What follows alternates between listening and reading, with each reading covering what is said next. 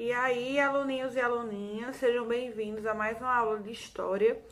E hoje, né, é um formato um pouquinho diferente, como eu já tinha dito a vocês, nessa semana vão ser as aulas gravadas e na próxima semana teremos aula normal pelo Meet, certo? Espero que vocês gostem. Qualquer dúvida, assistam de novo. Se teve uma parte que você não entendeu, volta um pouquinho, assiste. E aí, se vocês não entenderem de jeito nenhum, falem comigo no WhatsApp, lembrando que o horário de atendimento é segunda a sexta, de 8 da manhã às 8 da noite. De segunda a sexta, fique bem claro. Enfim, então, como vocês sabem, né, semana passada a gente deu início a um conteúdo novo, que foi Grécia Antiga. E aí, hoje nós vamos dar continuidade, né, a esse estudo da Grécia, um estudo, é, a gente vai demorar um pouquinho, porque são vários aspectos que a gente vai é, estudar, que vai entender um pouco, né? A gente começou falando dos períodos da civilização grega, a gente começou com o período micênico e o período arcaico, quer dizer, é, período minoico, micênico e arcaico.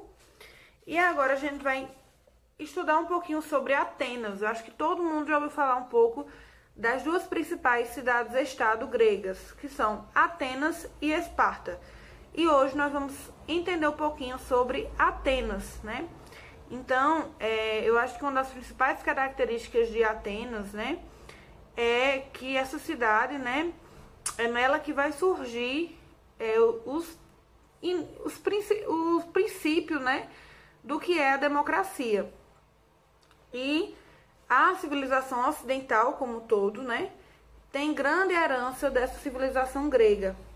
E nós, né, aqui no Brasil, nós adotamos a democracia. E a gente bebeu um pouco da fonte, não só o Brasil, mas como toda a civilização ocidental, vai beber um pouco da fonte da civilização grega, né, da democracia da Grécia Antiga, que veio lá de Atenas. Certo? Para quem não sabe, o nome de Atenas ele é em homenagem a uma deusa grega, Atena, que era a deusa da sabedoria e das guerras.